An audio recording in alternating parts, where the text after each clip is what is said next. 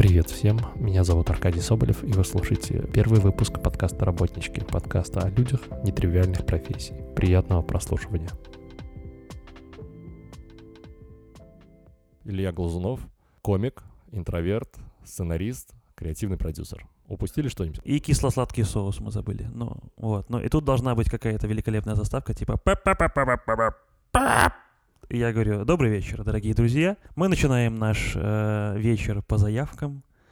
Нет, если конкретно чем я занимаюсь, я придумываю, я для себя сформулировал это определенным образом, единственным. Я э, рассказываю визуальные истории. Я придумываю, как рассказывать визуальные истории.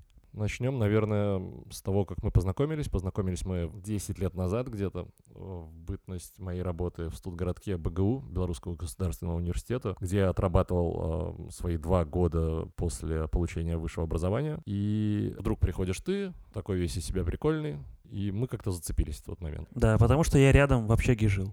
Я даже с трудом помню, что я там делал. Я, то есть, ну, как бы вообще эта часть жизни, она вообще у меня в жизни, типа, как вот закончилась школа, и я нахрен забыл, что там было. Потом закончился универ, и я вообще ничего не помню, что там было. То есть я помню, что что-то было, но что конкретно, вообще не помню. Окей, тогда расскажи нам, пожалуйста, чем ты тогда занимался из того, что помнишь? Из, ну вот, что связано с твоей плюс-минус э, сейчас карьерой? Я даже, честно сказать, не могу это назвать карьерой. Я дол- долгое время не мог назвать это работой, потому что не было понятно, это типа работа или это... Что это вообще такое? Это все время было какое-то долгоиграющее, ничего не приносящее хобби. А потом вдруг оказалось, что этим можно какие-то деньги зарабатывать. Этим это чем? Написанием шуток, да? Да, ну, написанием чего-то, написанием чего-то куда-то за какие-то деньги. Ну, то есть, если конкретно Как говорить. произошло это в первый раз, когда ты получил да, деньги когда за я что-то? лишился своей э, литературной невинности, это произошло, наверное, лет в... Я, честно, не помню, какой это был год. Не знаю, 8, 17 или 18 лет мне было. Я играл, начинал играть в КВН, и в Гомеле, в городе Гомеле, откуда я родом, там была очень сильная команда КВН, которая называлась «Опять 25», и среди них было два человека, которые потом стали очень крутыми московскими продюсерами, российскими, и запускали сериалы на телеканале СТС и еще много где. Ну и вот тогда они были еще не настолько большими крутыми продюсерами, они э, занимались тем, что переехали в Москву и начинали писать какие-то проекты телевизионные. Вот. И они э, предложили всем своим знакомым, вообще всем предложили, что кто хочет, пожалуйста, пишите. То есть, ну вот, типа, есть проект, он называется «Даешь молодежь». Вы вроде как молодежь, мы вам за это деньги даешь, и вы можете, типа, работать. И попробовал и я, типа, окей, давай, и ты попробуй, вот маленький, ну не очень маленький, но грустный мальчик с длинными волосами. Попробуй и ты. Я сказал, хорошо, и попробовал. А, помнишь ли ты первую свою шутку, которую я написал для этого проекта? Да, какую-то я помню. Я вот сейчас уже, я несколько помню. Помню такую шутку, короче, э, это скетч, он был так, значит, типа, шел чувак по, э, по пляжу, шел чувак по пляжу, и девушка лежала на спине и поворачивается к нему и говорит, молодой человек, извините, вы можете мне спину кремом намазать, а то я обгорю? Он говорит, конечно что-то мажет ей на спине, план на него от, от спины девушки, что-то мажет, встает, уходит. И потом э, вид на спину девушки, а там кремом написано «продам гараж», а все остальное обгорело. Мы должны э, понимать, что там должно было на самом деле быть написано, да, но ну, это нет, никогда ну, не выпустили. Я, честно говоря, даже не помню, что я при... там я даже придумал что-то другую надпись какую-то, а эту поставили люди за меня. То есть надпись была другая. Вот. Ну и вот этот скетч, по-моему, один из первых прошел в передаче. А, видел ли ты его? Видели ли твои родители его? Видели ли та вечеринка, которую ты собрал, чтобы всем показать? Да, та вечеринка заключалась в том, что я с... Мне отдали деньги, и я с этими деньгами впервые пошел в какой-то кабак один, почему-то один. Ну, потому что я был в Гомеле, а уже жил в Минске, я приехал специально, особо не было у меня э, никаких знакомых. Ну, как нет, еще были знакомые, но как-то встретиться не было с кем. Я пошел один в какой-то кафе, что-то, и там очень пафосно заказал себе что-то очень недешевое. И так сидел, значит, и такой, типа, с таким видом победителя. Да, в, в ожидании падших женщин. Ну да, но тогда я даже не знал, что... Нет, я знал, я примерно догадывался, что с ними делать, но конкретных сведений у меня не было еще. Ну, ты чувствовал себя рок-звездой? Да, да, да, типа это был, наверное, единственный в жизни... Нет, короче, был еще потом второй момент в жизни, я расскажу чуть позже, когда я чувствовал себя счастливым, вот такой, типа, что я вообще, я типа всех победил. Вот это был первый, первый такой момент, когда я всех одолел. Напомни Я-то уже знаю, сколько вы получали, но скажи слушателям, сколько вот ты получал за шутку и сколько шуток удавалось там продать? Сколько шуток удавалось по-разному. Сначала как-то много, потом меньше, меньше, меньше, меньше, меньше. Именно вот э, в эту передачу. Э, стоили они что-то 50 или 60 долларов один скетч. Вот, это были какие-то сумасшедшие, ну, то есть на тот момент для меня это были сумасшедшие деньги. Даже сейчас, если подумать, что ты можешь продать, на, там, не знаю, два часа пописать, 10 скетчей продать и получить 500 баксов, но это как бы даже сейчас выглядит, ну, вполне ничего. Тогда это выглядело вообще, вообще безумно тогда круто, это потому что... это, типа, для чувака, который вообще ничего еще не делал, и ему тут как бы, на, типа, бабло от тебя. Да, я, я типа методистом тогда получал баксов 250 от Да, нет, но это еще было, кстати, это было еще до того, как ты получал это методистом. В тот момент, когда я получил свои первые деньги, ты еще учился на историка, по-моему. Ну да, я снимал свадьбы за 30 да, долларов ну, то есть, вот, я, я за 12 уже часов, по-моему, это было нормально. Ужасно. Но потом, правда, как бы ситуация ситуация не, не, не улучшилась со временем. Ты писал шутки э, на Москву, будучи студентом. Что пошло не так? Все пошло не так. Вдруг оказалось, что надо это уметь делать. То есть вдруг оказалось, что просто э, ничего не бывает. Нужно... Шоу улучшалось, и я так думаю, что какой-то интерес со стороны людей ко мне постепенно уменьшался, потому что я не писал лучше со временем. И поэтому оказалось, что нужно учиться это делать. Так нельзя, типа, чтобы ты пришел такой, все, я буду забирать у вас все деньги, которые у вас есть. На момент написания вот этих шуток, э, почему ты решил, что можешь это делать? Я в КВН играл, ну в КВН играл. Со, школы играл в КВН, и типа такие, тут такие, попиши прикольную штуку. Все мечтали это делать. Ну как тебе? То есть ты уже как-то был связан с юмором? Ну конечно, ну типа меня научили там, что типа надо там, у шутки должно быть начало, потом нужно добить ее, все дела там, все эти великолепные теоретические выкладки. Ну абсолютно поверхностные и базовые. Ну, да, ну, да, нет. Ну, то есть ты не, не вникал в суть, ты просто знал э, ходы? Да, прик... смысл говоря, в том, и... что даже если ты их знаешь, вот если я сейчас тебе их расскажу все, тебя, для тебя это ничего не будет. Ты будешь их знать, они будут у тебя в голове, но ты ничего сделать не сможешь. Потому что это типа как... Я провожу всегда параллель, э, как игра на гитаре. Я могу тебе все аккорды рассказать, все круто, как там что зажимать, но ты ничего не сделаешь. То есть ты, я тебе могу все показать, даже вот я тебе могу 6 часов объяснять, потом приводить примеры, потом... Все понятно. А, но, ну, то есть тогда вопрос, почему не произошло развития никакого? Ну, оно произошло, просто оно шло медленнее, чем развивалась передача. Там было миллион восемьсот авторов. Ну, там типа, если я это писал, значит, можно сделать вывод, что это писали все. И больные, и здоровые. Ну, а типа, явно люди были постарше, поопытнее, посильнее, по там до хрена всего. Ну, и... шуток стало проходить меньше, да, денег меньше, стало меньше. меньше. меньше, меньше, меньше. Что да, ты сделал дальше? Не знаю, ничего не сделал, мучился, мучился, мучился, мучился. Потом, когда уже все совсем, я понял, что я совсем уже как-то не... Еще нужно постоянно справляться со своей ленью, еще нужно постоянно справляться с тем, что у тебя есть еще какие-то учеба какая-то, которую что-то надо делать. Ну, то есть она все время мешала мне. И поэтому, типа, ну, какой-то момент я перестал это делать и начал играть в КВН в Минске. А, начал играть в КВН в Минске, и а ты, ну, ты просто играл, а, или ты тоже продолжал писать шутки? Ну, я, типа, у меня был план. Он был странный. План заключался в том, что на любые жизненные неудачи или КВНовские неудачи я отвечал увеличением количества работы. То есть, если ты проигрываешь игру, ты больше работаешь. Если ты там что-то у тебя не получилось, ты больше работаешь. И все время больше работал. Мы писали сначала. Так получилось, что мы там... У нас сформулировалась какая-то авторская группа, и сначала там трех человек, четырех, потом мы с моим коллегой там до двух человек мы судились, и мы с ним очень долгое количество лет писали, и даже сейчас продолжаем там делать проекты для каких-то брендов.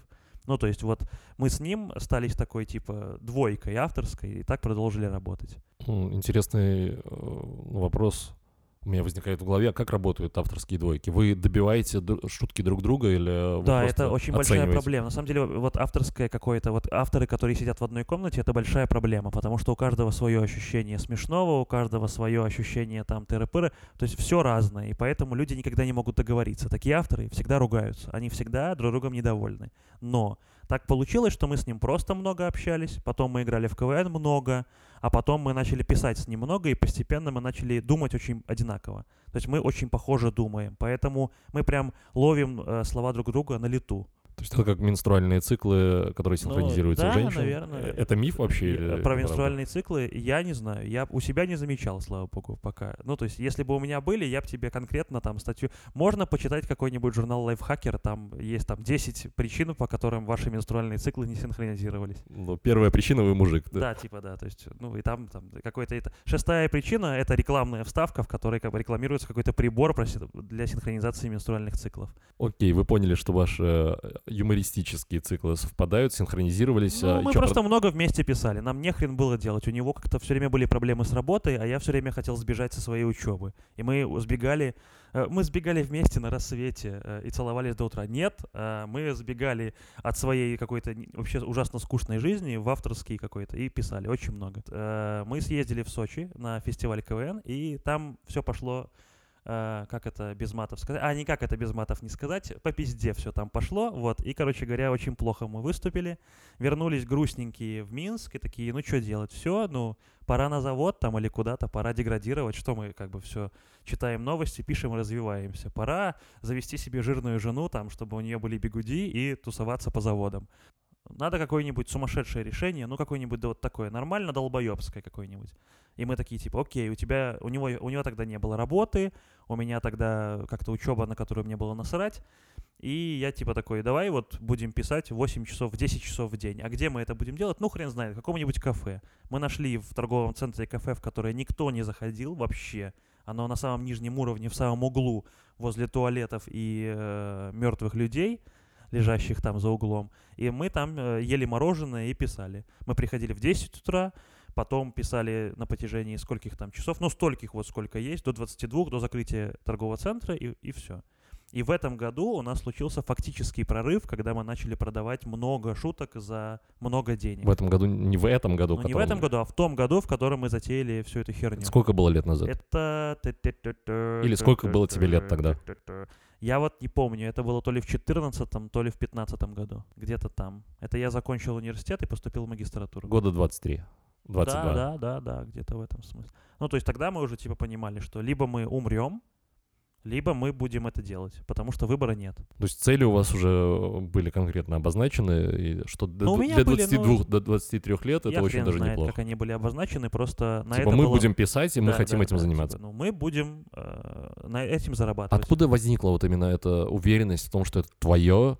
Ну, так ли вот тебе легко это давалось, или что? Почему ты решил, что писать шутки это вот то, что мне нужно? Да хрен его знает. И, по-моему, все дело в том, что когда я первый раз... У меня, короче, есть один кайф, который я поймал от КВН за все время, наверное. Это единственный первый кайф, когда я первый раз услышал, как люди читали мою шутку со сцены, и зал разрывается в клочья. Просто люди ржут, аж, у, аж падают. Тщеславие, да, небольшое сработало. Ну, наверное, да, типа. Ну, то есть ты понял, что вот ты можешь это делать. Это как... Вообще, это же, типа, зависимость. Вот зависимость от сцены, она как наркотическая. Ты не можешь э, от этого потом уйти, потому что тебе все время хочется этого энергетического обмена с людьми. Ты не можешь от этого уйти. и ты... эм, и ты именно хотел писать в комедийном жанре. Э, Нет, ну, не знаю, да. Ну, ты думал вообще о том, чтобы писать э, что-то другое? Да, но я не умею.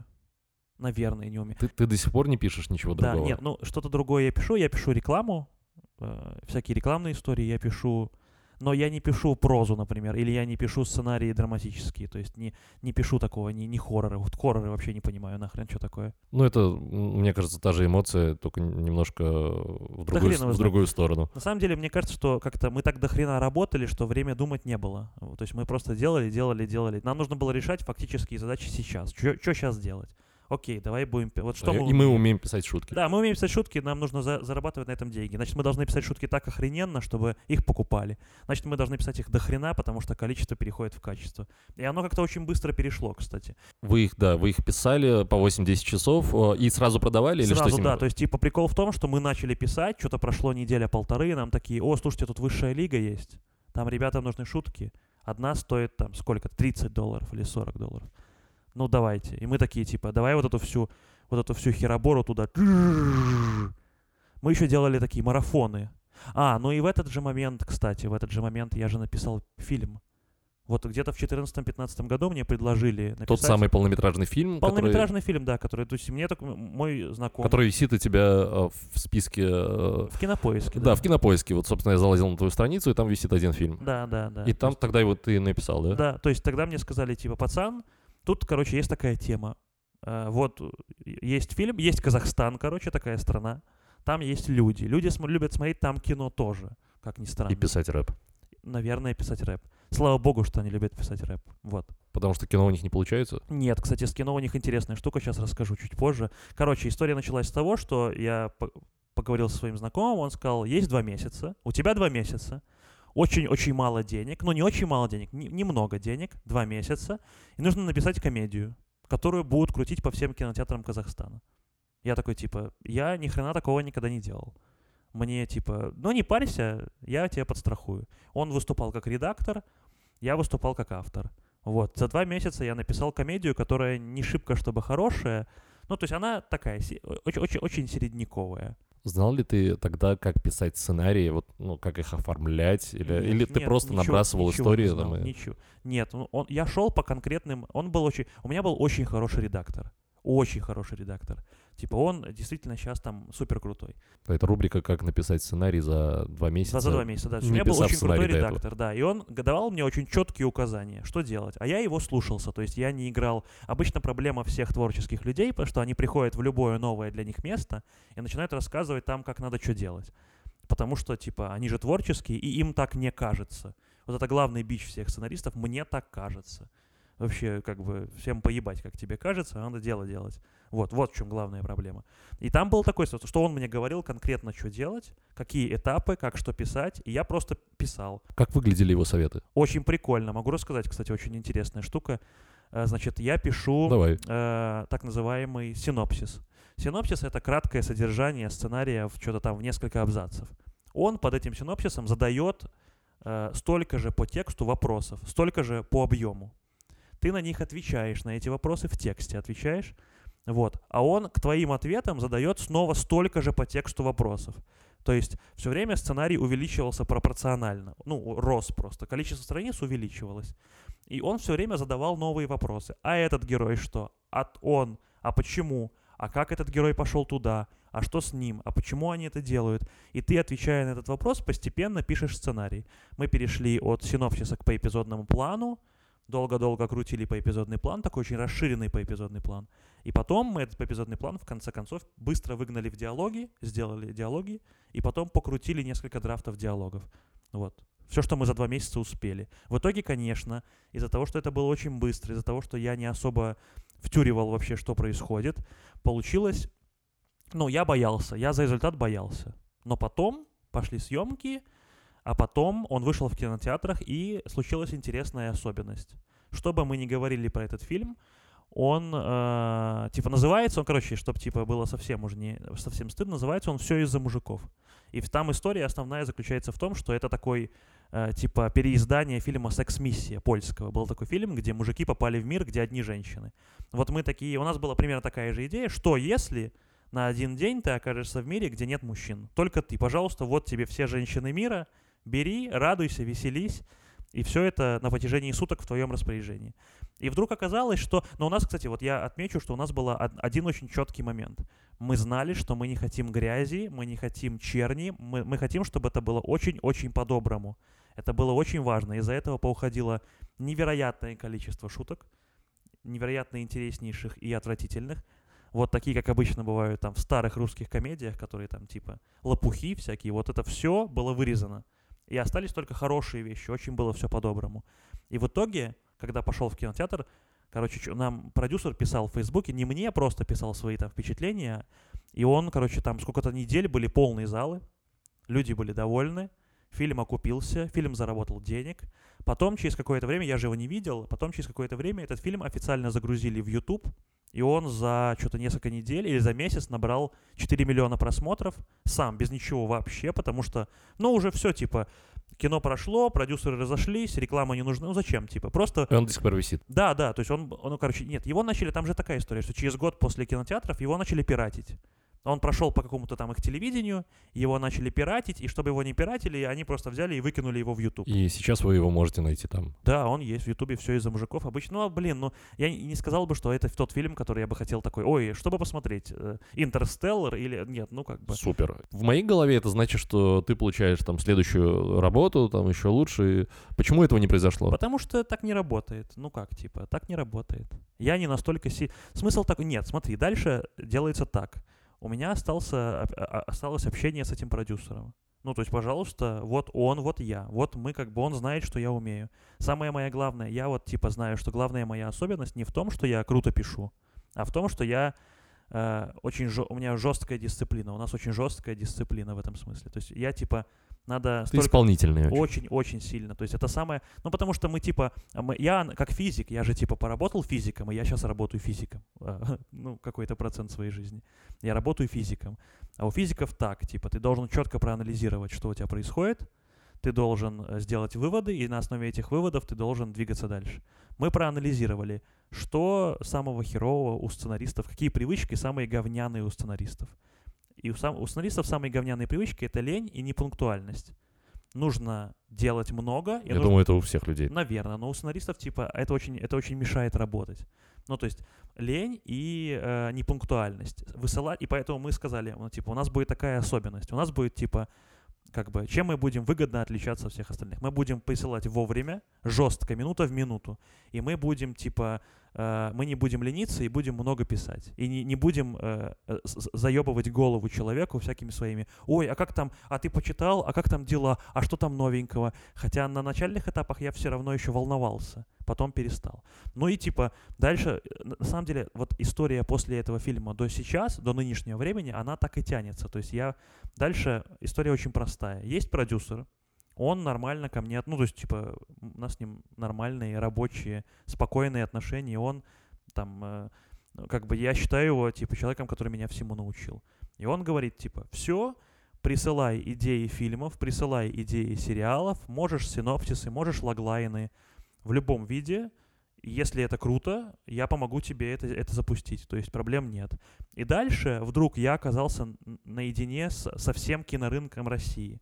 То есть вдруг оказалось, что типа я должен сам рассчитать, как, ну, какой должен быть фильм, придумать его, придумать его интересно, потом интересно его написать, и все это должно быть охерительно по качеству. И вдруг оказалось, что я один э, попердываю, когда такие вещи делаю.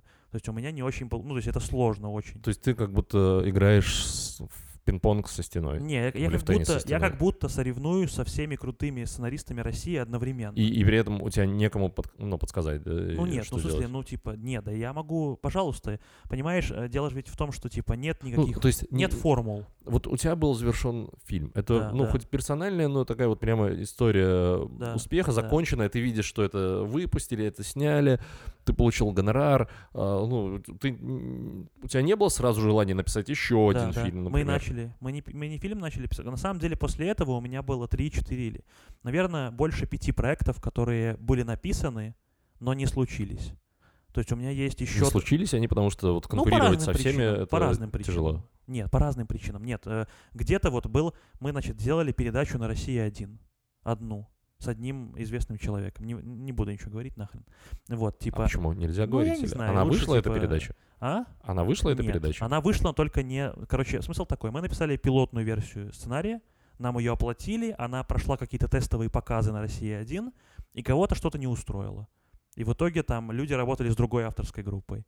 Потом мы написали адаптацию одной очень крутой передачи для СТС. Я не буду говорить, потому что сценарий по-прежнему лежит на канале, и, может быть, это еще запустится. Ну, можно сказать, что это за проект? А, нет. не, ну, типа, юмористический. Окей. Вот, еще один проект был, типа, лег на СТС, и э, тоже он там, типа, лег, мы его сделали, написали пилот, все всех устраивало. Потом там что-то произошло, он лег, в, типа, в, ну, в долгий ящик. Потом его подняли, мы его переписали, и он снова лег в долгий ящик.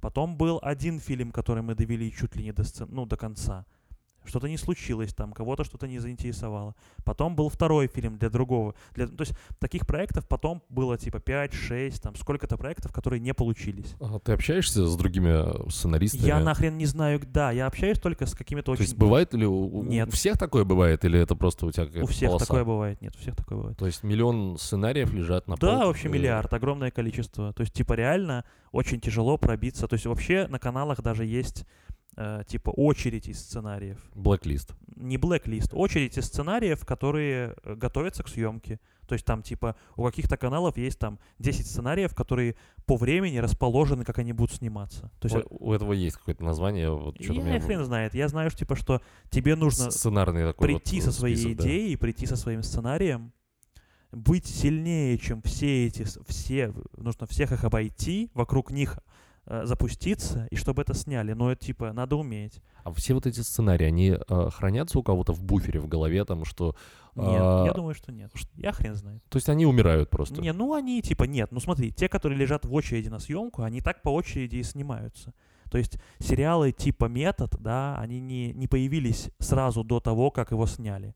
Он там что-то гулял по каналам, там есть же истории, можно в интернете посмотреть, что сериал «Метод» писался не для первого канала вообще, он писался там для другого канала, потом там что-то кому-то не понравилось, он что-то куда-то перешел. То есть это процесс такой случайный, броуновское движение сценариев по планете.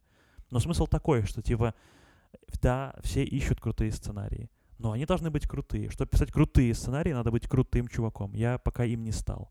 Чтобы стать крутым чуваком, нужно писать херову тучу Да, сценариев, да, которые да, гуляют да, по да, миру. да. Я какой-то момент, типа, у меня был такой какой-то, вот после этих не случившихся проектов, у меня был, типа, что-то вроде творческого, ну, не кризиса, но, типа, депрессии. Когда ты не знаешь, ну, типа, что делать. Но потом ты понимаешь, что... Ну, то есть проблема была в том, что в КВН я писал так, как надо было КВНу. То есть КВН форматная передача, у нее есть формат. Там нельзя писать все подряд. Там пишут как положено.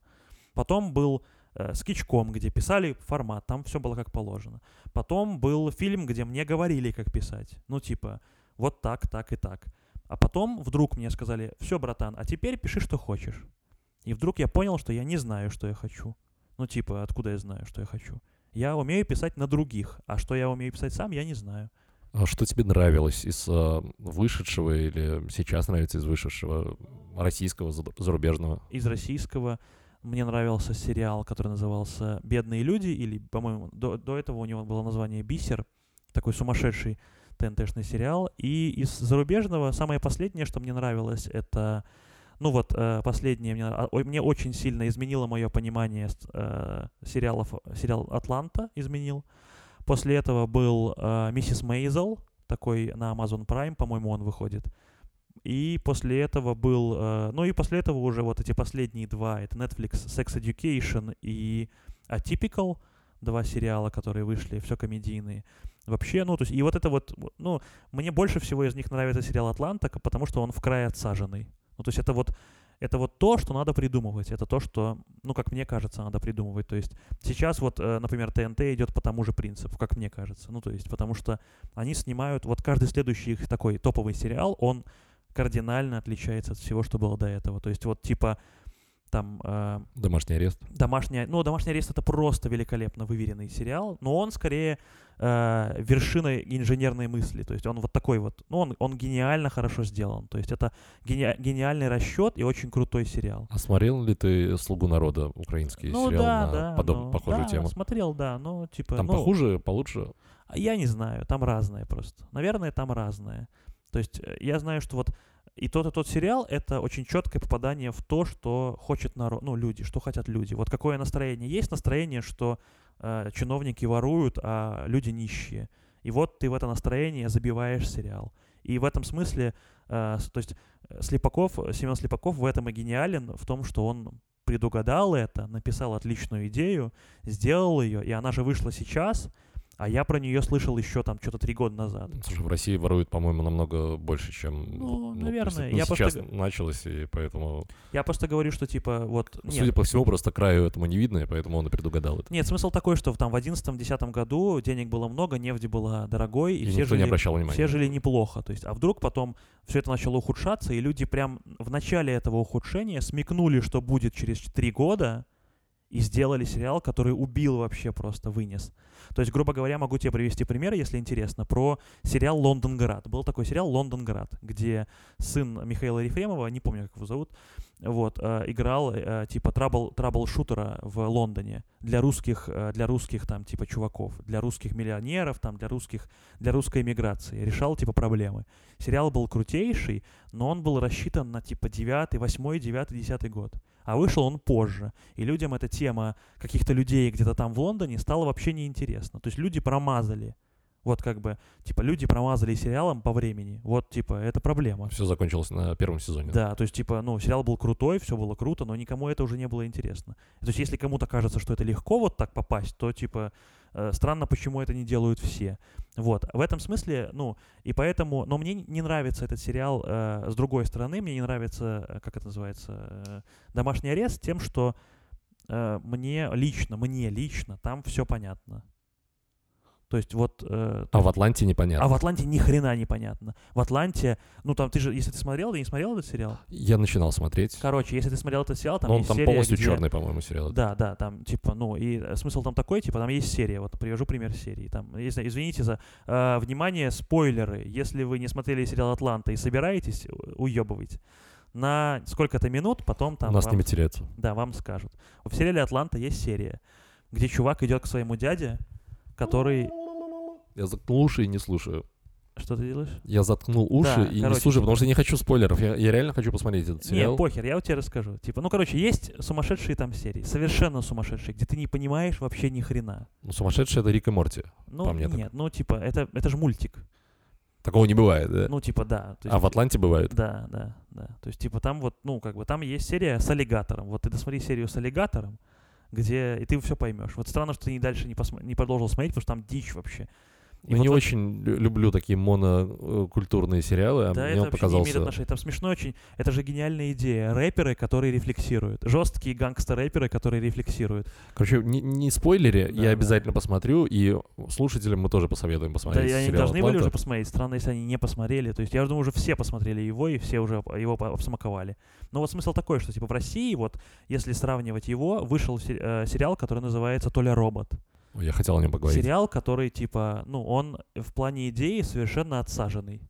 То есть, вот, грубо говоря, ты представь себе сценаристов, которые сидят и придумывают эту идею. Они такие, бля, давайте, короче, чувак, у которого нет рук и ног, мы ему прихерячиваем металлические эти протезы, и он спасает свой родной двор.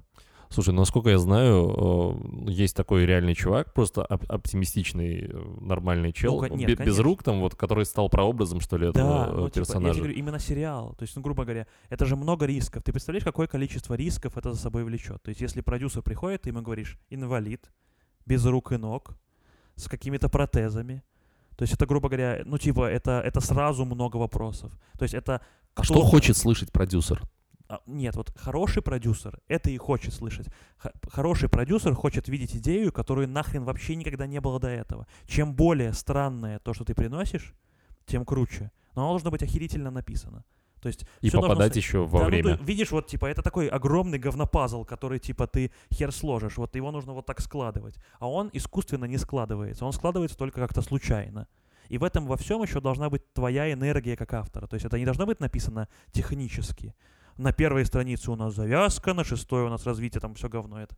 Это должно быть дико интересно. То есть все законы драматургии должны быть поломаны. Ну не все, но какие-то должны быть поломаны. То есть это все должно быть совершенно новое. И тогда ты попадаешь И все в нужных Банкса. пропорциях. Да, и это еще за три года нужно до того, как это снято. Ну, типа, ты понимаешь? ну, Эквилибристика, да, Да, типа, понятно. это очень тяжело. И я, типа, ну, я вот сейчас очень хотел бы, вот я сейчас, я взял перерыв после того, как я не писал. Ну, я просто все время, после того, как я написал фильм, я все время пытался написать что-то новое. И все время выходило очень натужно. И я понял, что мне надо взять паузу, ничего не писать, что-то там по- повариться, голову свою привести в порядок. И поэтому я начал работать в Минске в рекламе.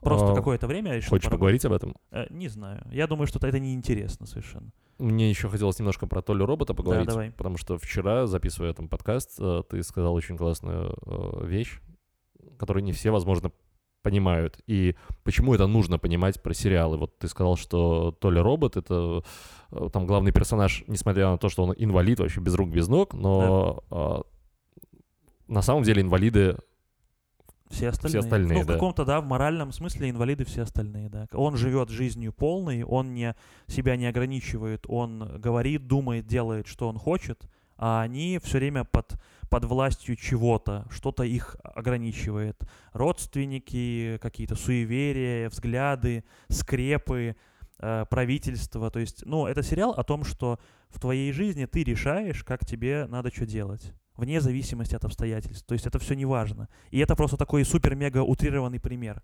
А давайте заберем у человека руки, ноги, все заберем и посмотрим, что он, ну, то есть вот что он будет делать.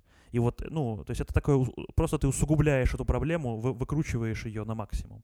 Ну, это круто, ну, то есть это, типа, очень-очень классно. Почему нет? Здорово.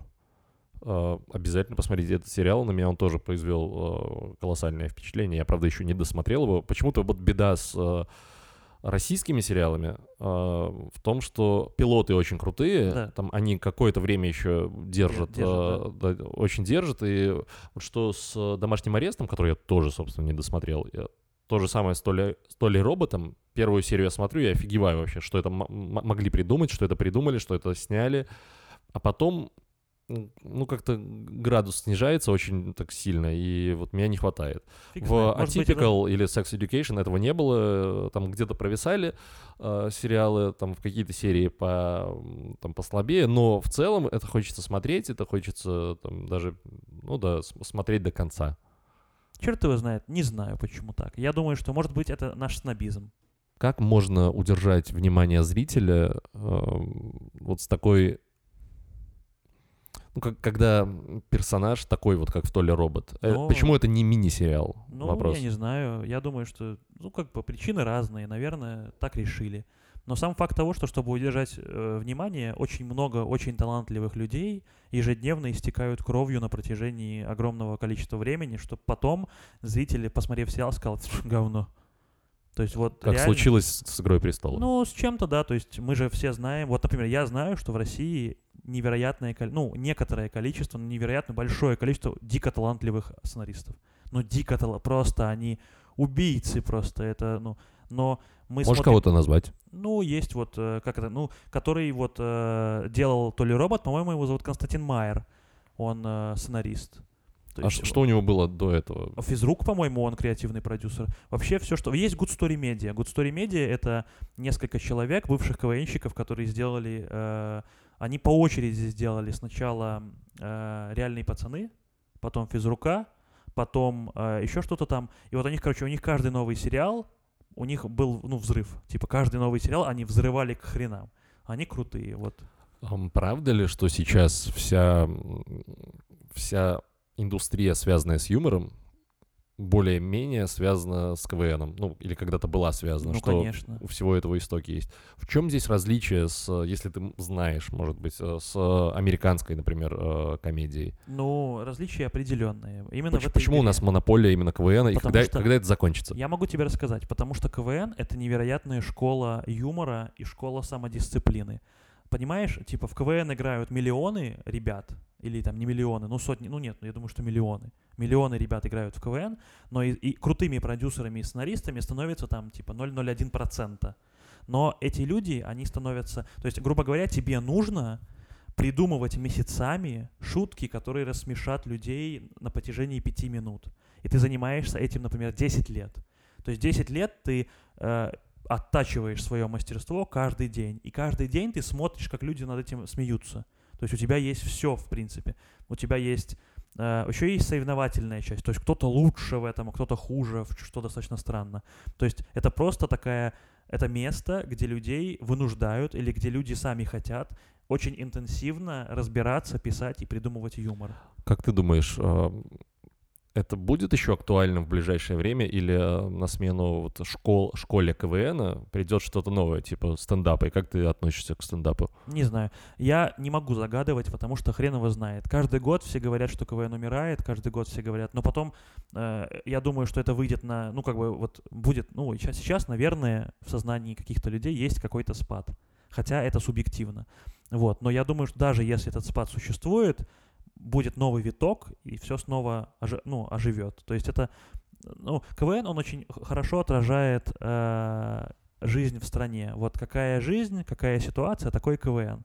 То есть вот на самом деле, то есть КВН, он может быть открытым настолько, насколько, типа, возможно, а потом быть закрытым, потом снова как-то меняться. Это, ну, это история, которая все время меняется. По поводу стендапа, я не знаю. Э, честно говоря,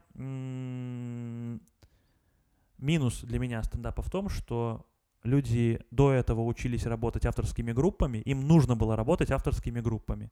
Им нужно было учиться, как друг с другом разговаривать, даже если они не умели, потому что игра требовала этого. А сейчас э, пошли в, бой личные амбиции. Вдруг все стали стендаперы, и каждый сам стал за себя. И качество вдруг, ну, как бы, именно в среднем качество стендапа ниже, чем плотность КВНа не учитывая там... Это спорно, по ну, мне как кажется, спор... это нет, спорно в смысле, очень. Нет, что мы между собой сравниваем? Если мы сравниваем общий уровень стендапа и общий уровень КВН, телевизионного и Как, как мы можем это сравнить? Я Но... не очень понимаю. Ну, то есть сейчас для меня КВН — это полнейший какой-то зашквар, который невозможно смотреть. Там шутки плоские, неактуальные и неперсональные. Стендап — это немножко другой, не немножко, это немножко другой юмор, где когда ты встречаешь своего комика, чьи шутки коррелируют с тобой, с твоим внутренним миром, то конкретно шутки этого чувака, они намного ценнее, намного важнее, чем просмотренная там, ну, передача КВН. Но это один ну, человек. То есть как мы можем ну, сравнить? Это один человек, и он тебе нравится, из там скольки-то. Ну, он а так как один. это сейчас популярно, то их много. Ну, их сколько-то, да. Ну, типа, важно понимать, что э, стендап, он... Ну, я не знаю, это вкусовая все история. Это все вкусовая история стендап на каком-то в какой-то момент стал э, взорвался, потому что его стало много, он стал интересным, он другой, он не такой, как было раньше. Сейчас уже уже сейчас видно, что актуальность стендапа она по чуть-чуть так сползает, вот по чуть-чуть так уже, то есть есть крутые комики, да, но это стендап, он отпочковывается от КВН, уходит полностью. Потому что КВН, стендап в России был придатком КВН. Все люди, которые были талантливы в КВН, если посмотреть, вы посмотрите первый мне, сезон. Мне казалось, придатком был э, типа Comedy Club, который от, от, от, ну, а потом... Да, ап-ляп-ляп, от КВН, да, типа. Но смысл такой, что, типа, э, ну, Comedy Club сначала много авторов, актеров, крутых чуваков ушло в Comedy Club. Потом э, где-то между ними, то есть, ну, типа, и от КВН, и от Comedy Club откололась третья какая-то часть, которая стала стендап. И постепенно, как Comedy Club стал отдельной историей, вообще отдельной, так и, и стендап ст- становится, как мне кажется, это субъективно, как мне кажется, становится отдельной историей. Но для меня это вкусовая штука. То есть вот это вопрос вкуса. Каждому нравится свое. Кому-то КВН нравится, и он его смотрит. Кто-то стендап нравится, кому-то Comedy Club нравится, кто-то еще что-то смотрит, кто-то сериалы смотрит. Мне российский стендап мне вообще стендап не нравится. Вот, типа, я не получаю удовольствия ни от какого стендапа. Нет зарубежного, ни от нашего. Ни от какого вообще. Нет, у меня был один... Кон... Вот интересный факт, смешно. Это очень смешно говорить, на самом деле, учитывая, что я там посмотрел там несколько концертов Луиси Кея, там всех-всех-всех посмотрел там. Э, а потом я такой, типа, посмотрел э, сольный концерт Тимура Карагинова, и мне очень понравилось. Реально, и я кайфовал. Час я кайфовал, или сколько у него там, я кайфовал. Ну, то есть это странно, потому что многие скажут мне, вот ты там, типа, ты чё там, вот где Луиси Кея, где Тимур Карги. А мне вот, а мне было кайфово. То есть я прям смотрел и смеялся. Может, это попало да, в, да. в нужное время, Я вообще, нужные мне, интонации? Мне нравится, единственный, наверное, один из единственных комиков, который мне сейчас нравится в России, Тимур Каргинов, не за счет того, насколько у него плотно там что-то. Мне, мне, мне очень нравится, как он э, умеет рефлексировать на, на своих ощущениях. Вот как он переосмысляет то, как он думал раньше, как он думает сейчас. Он, он очень интересно себя переобдумывает. И мне дико нравится наблюдать, как он это делает. Там сумасшедшие какие-то умозаключения, они не смешнее и не интереснее, не умнее. Они другие. То есть это совершенно другой человек, у него другая, другой образ мысли, и это для меня очень-очень интересно. Мы вот э, невольно вернулись э, к этой же теме и инокости или инаковости, как сказать правильно, не знаю даже, от того, что юмор должен э, чем-то отличаться от, э, при этом коррелируя с обществом, там, со слушателем, он должен что-то ломать, да, в, в сознании. Потому что ты говорил это про сериал «Атланта», что он какой-то безумный в хорошем смысле. Что он не такой, как все, и ты ну, не можешь его раскусить. И то же самое получается вот э, со стендапом Тимура Ну. Каргинова, который немножко, типа, другой. И Смысл такой, что типа важно ли быть вот таким другим человеком? Ну, ответ очень простой. Ну, как для меня очень простой. Я для себя это очень просто понимаю. Юмор — это вид искусства. В любом искусстве нужно быть не лучше других, а другим. Можно ли сказать, что Ван Гог как-то отличается от... Точнее, лучше, чем другие художники? Он не лучше, он другой. Вот он новый. В этом смысле нужно... Ну, в стендапе то же самое. То есть многие комики молодые, они говорят, да чё, типа там какой-нибудь там вот этот комик или тот комик, они же типа шутки не смешные у них, они лохи. А они не должны быть... Ну, то есть смысл в том, не нужно быть смешным. Нужно быть новым, другим, такого, как, какого еще не было. И тогда, смешной ты или нет, тебя будут смотреть. То есть в этом интерес. И тут, то есть тут то же самое, художники такие же, режиссеры такие же. Музыканты, музыка- все, всё, с любым видом да, то искусства. есть что, можно сказать, что история типа, такая же. певица Нюша, что она лучше, чем группа Arctic Monkeys? Типа, что, как это, ну, типа, как это вообще можно сказать? Кто из них лучше? Ну, то есть они какие-то разные, и все.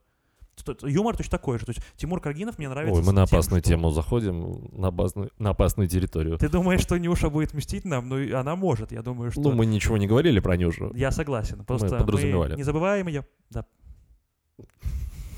Это была какая-то актерская, отвратительная актерский этюд какой-то. У меня просто есть песня, которая называется «Не забывай меня» или что-то. Блин, я уже не помню Нюшу. Видишь, мы начали забывать. Вот, может быть, поэтому мы она начали немножко забывать хуже. искусство. То есть Пушкин, Лермонтов, Нюша. Нюша. Где?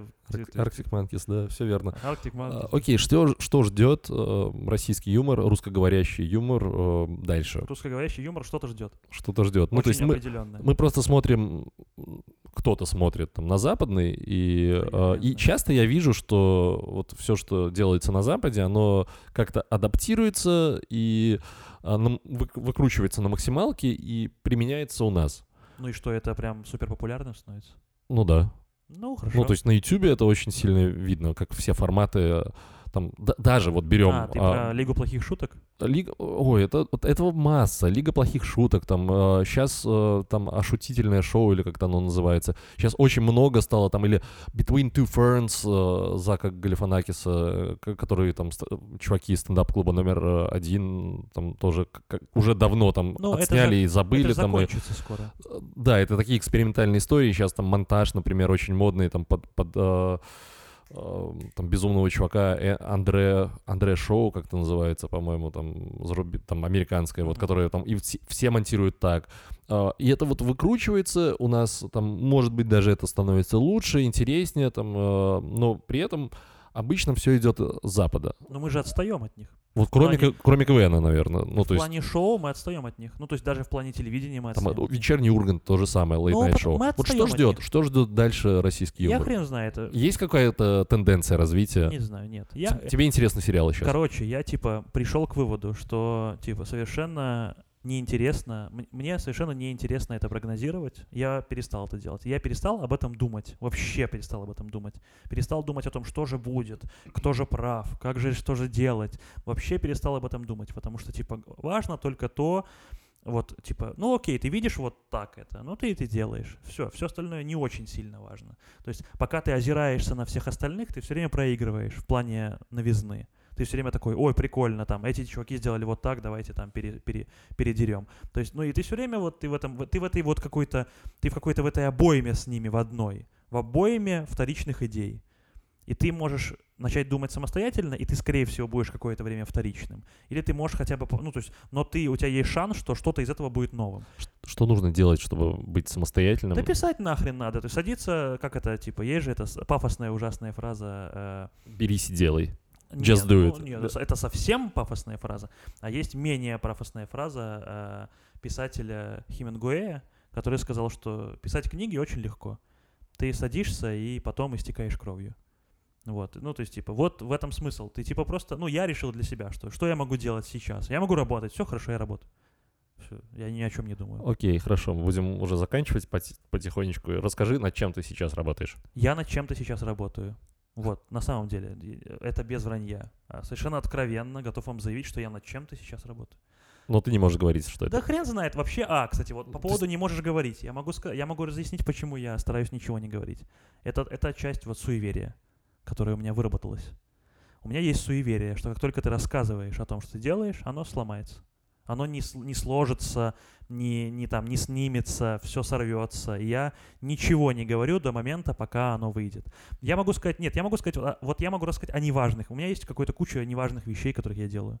Я делаю разные вещи, есть из них неважные. Слушай, ну ты не перестанешь э, писать сериал э, там или писать сценарий, если скажешь, что сейчас я там работаю над сценарием, там большим сценарием или маленькие Я работаю над сценарием сериала бре- брендированного для одного бренда. Ну, типа, это А, вот это сценарий, раз то, рекламный, рекламный сериал для бренда. Ну, это для меня не очень важная вещь, на самом деле. То есть, типа, я не очень сильно... Это вот то, что относится к креативному продюсерству. Наверное, да. То есть, я, типа... А да. можешь какие-то истории там э, законченные э, рассказать э, вот из этой области своей профессии э, креативный Реклама продюсер? говно, реклама говно. Ну, то есть, в смысле, типа, в Минске... вот, то есть ты э, как креативный продюсер делаешь моя- что? Ну, типа, креативным продюсером на самом деле назвал я сам себя. Потому что что я делаю? Я беру, э, пишу, пишу. Например, мне поступает задача написать что-то для кого-то. В плане там, типа, есть бренд, он приходит и говорит, мы хотим рекламу или мы хотим какой-то другой формат. Они персонально к тебе приходят? Нет, они приходят в, в агентство? продакшн, в видеопродакшн, с которым я общаюсь. И типа говорят, мы хотим там вот прорекламировать вот это. Я прихожу, приношу им там какое-то количество идей, мы согласовываем это, потом я это формулирую, потом я это описываю, а потом я говорю, как это надо снять. И на, на поздних этапах я уже стараюсь контролировать, как это снимается. То есть, типа... Это, все телевизионная история? Нет, это все рекламная история. Ну, Ну, телевизионная, не рекламные знаю, на телевидении Разные, или нет, там, интернет, в интернете? ну, интернет, видео, интернет, да? Видео, это да, это все видео, да. Но смысл такой, что, типа, ну, Беларуси, вот мы же говорим о Беларуси, но Беларусь неинтересна в плане рекламы. Вообще никак. Ну, то есть здесь ничего нет. Ну, точнее, что-то есть, но очень все вяло. Поэтому, типа, Ты плохо работаешь? э, ну, нет, я нормально, как мне кажется, я нормально работаю, но я не уделяю этому большого внимания. То есть вот я сейчас снимаю сериал для бренда, сериал, типа, ну, ёпта. Но мне, э, честно говоря, класть с горы, как он, как, как- ну, нет, это, я я надеюсь, что этот подкаст выйдет где-то позже, чем, э, типа, Чем сериал? чем сериал, да, и поэтому я буду говорить, что типа, ой, я ничего не говорил. Ну, типа, ну я не очень, мне это не очень важно. Для жизни мне, короче, если сейчас это убрать из моей жизни, я не сильно расстроюсь. Потому что, типа, ну... Вот я, я- я спрашиваю, это из-за этого эм, рекламный рынок в Беларуси такое говно, или есть какие-то другие не, не, причины? он, с- он, естественно, меня привели к этой мысли. То есть я же, все приходят, мне кажется, что все приходят с мыслью, что с горящими глазами мы всех победим. Там, первый, первый момент э, нет профессионалов. Очень мало профессионалов. Очень мало профессионалов. Потому что это укладывается в такую концепцию нет образования. Никто не понимает, что он делает. Но реально люди не понимают, ну не никто, очень малое количество людей, и они все успешные. Потому что они понимают, что они делают. Люди, которые занимают, ну, то есть, грубо говоря, продакшенов там сколько-то до хрена, из них там э, крутые там несколько, ну там их сколько-то, ну пять хорошо. И в, в этих продакшенах люди понимают, что они делают. Все остальные не очень понимают. Я формулирую, естественно, никто тебе не скажет, а почему у нас реклама плохая. Я формулирую для себя это так, типа, в Беларуси не очень большой рынок продуктов и товаров. Он просто не очень большой по сравнению, например, с Китаем, с, с Россией, еще с кем-то. Это значит, что большие бренды, у больших брендов нет задачи на этих рынках конкурировать. Поэтому нет задачи отслеживать э, фактические результаты.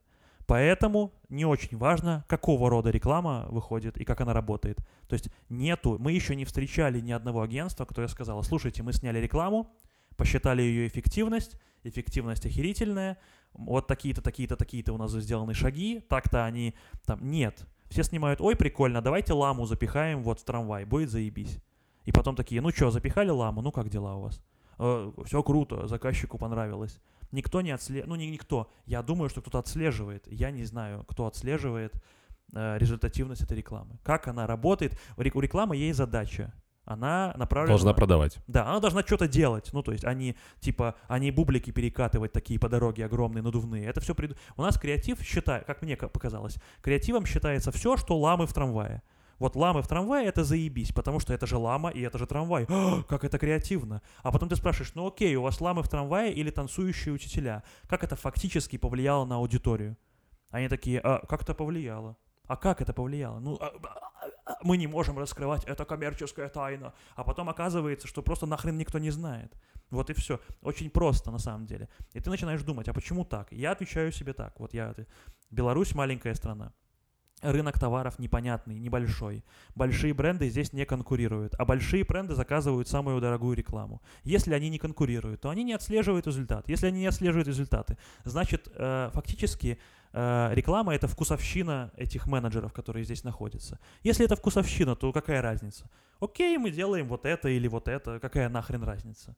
Хорошо, Окей, это прямо, мне кажется, тема отдельного подкаста. Наверное. Да. а Моя же- ненависть, моя ненависть к Да, неосмысленному креативу, Чувака это, бомбануло, это, да, да. безусловно, безусловно. Просто я тебе хочу отметить, что я, вот меня, вот люди, с которыми я работал в Москве, ну вот москвичами, они приучили меня к мысли, что все делается не просто так. И там они очень жестко за этим следили. Там Почему ты не снимаешь э, для Москвы, там не делаешь не рекламу для делаешь- Москвы? Я не знаю как, ну как, типа, нужно что, приехать в Ну Москву ты, и ты, на белорусском вокзале ты орать? сценарий пис- писал. И что? Почему Ну ты не можешь... Всем э, насрать, что ты делал. Какая разница?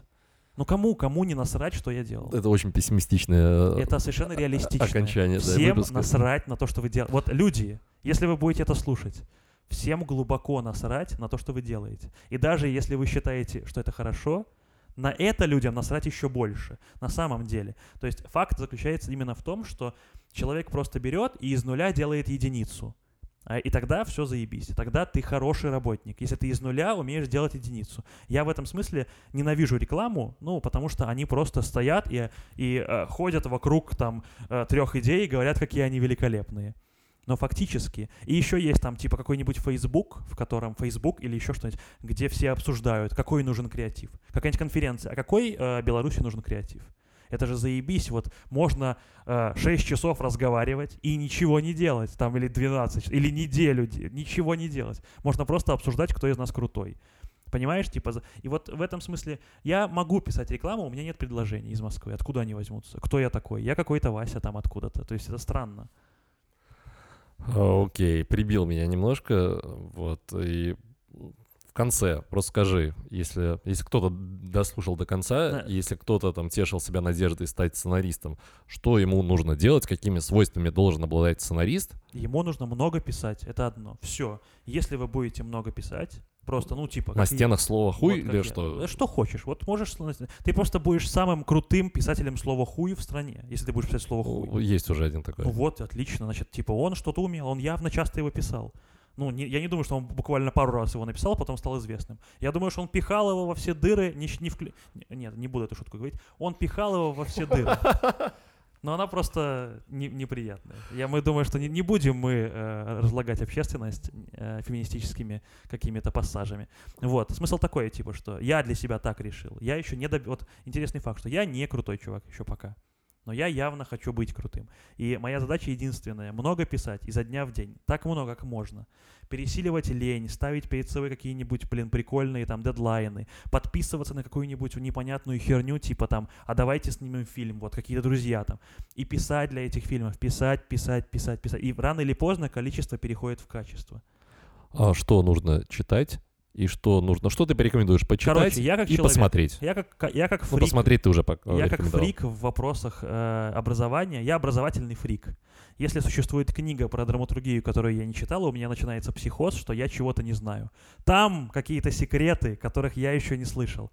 Все это херня. Надо читать э, классическую русскую, если вы пишете на русском языке, или э, классическую русскую литературу. Вообще много читать, много читать, разного, всего подряд, до хрена. Э, русская литература крутая, то есть, типа, я вот сейчас наслаждаюсь Достоевским и всем прочим, потому что я Достоевского начал читать сейчас. Потому что когда мне было 18 лет, я думал, господи, какая унылая мура, там что-то кто-то у кого-то убил, кто-то ходит, страдает, там что-то. Как это вообще можно читать? Я читал Хемингуэя, Фиджеральда, там всех этих, все потерянное поколение, которое было повеселее. Там люди хотя бы весело, задорно кончались с собой. То есть тут как бы в русской эстетике н- нельзя умирать весело. Нужно как-то типа пострадать, там под поезд херануться. А вот сейчас, когда я стал наконец-таки какие-то отростки мозгов появляются в моей голове, я понял, что русская литература это невероятно охренительно, и это просто что-то сбивающее меня. Я счастлив, что я сейчас это читаю. Вот я не завидовал бы себе, читая это в 18, как говнище какое-то. Ну, в смысле, типа, ничего же не понимаешь. Вот. Ну, сейчас у тебя есть такой бэкграунд, который Какой- позволяет тебе оценить Какой-то это. бэкграунд, да, типа я ну, то есть какой-то багаж, багаж знаний, который Да, тебе да. позволяет там оценить Да, эту ну типа литературу. оказывается, что литература, она охренительная. Ну ты типа читаешь ее много. Ты читаешь много литературы, ты на сайтах читаешь, статьи читаешь, сценарии читаешь, смотришь кино и начинаешь много писать. И рано или поздно все эти данные... Вообще, я э, сторонник такой теории, что все, что произошло с тобой в жизни, сублимируется в, во, ну, во что-то, в картины, в сценарии, в музыку. Но для того, чтобы что-то ты превратил, преобразовал и выдал на бумаге, тебе нужно, чтобы это с тобой произошло. То есть это, у тебя должно быть активно много событий, каких-то разных, о которых ты хочешь рассказать, но их должно быть много. В этом смысле я рад, что не смог... Я когда-то, мне было 17 лет, я очень хотел поступать в ВГИК в московский, в Москве, чтобы быть сценаристом. И я счастлив, что я не поступил, потому что сценаристы, которые учатся на сценаристов, общаясь только со сценаристами, это полный пиздец. У них нет никакой жизни, жизни за пределами драматургии. И их научили огромному количеству, мне так кажется, потому что а где эти огромное количество сценаристов ГИКа, они где ходят? Они где-то есть вообще? То есть они... Ну, они, наверное, составляют тоже, ту же огромную массу Вот ты погугли, сценаристов, которые... нет, никакой массы нет. Ты погугли, и где они? КВНщики все пишут. Почему? Потому что КВНщики херней не занимались в пять лет, не изучали, как там, э, кто что делал. То есть это вот э, какая-то наша непонятная такая теория, где ты изучаешь всех мастеров до тебя, а потом единственное, что ты можешь делать, это просто их повторять. Ну, окей, ты всех знаешь. Вот ты все изучил. Ты изучил всю теорию драматургическую, и ты начинаешь ее просто повторять. И у тебя получается э, сценарий с мертвечиной, где все как уже было.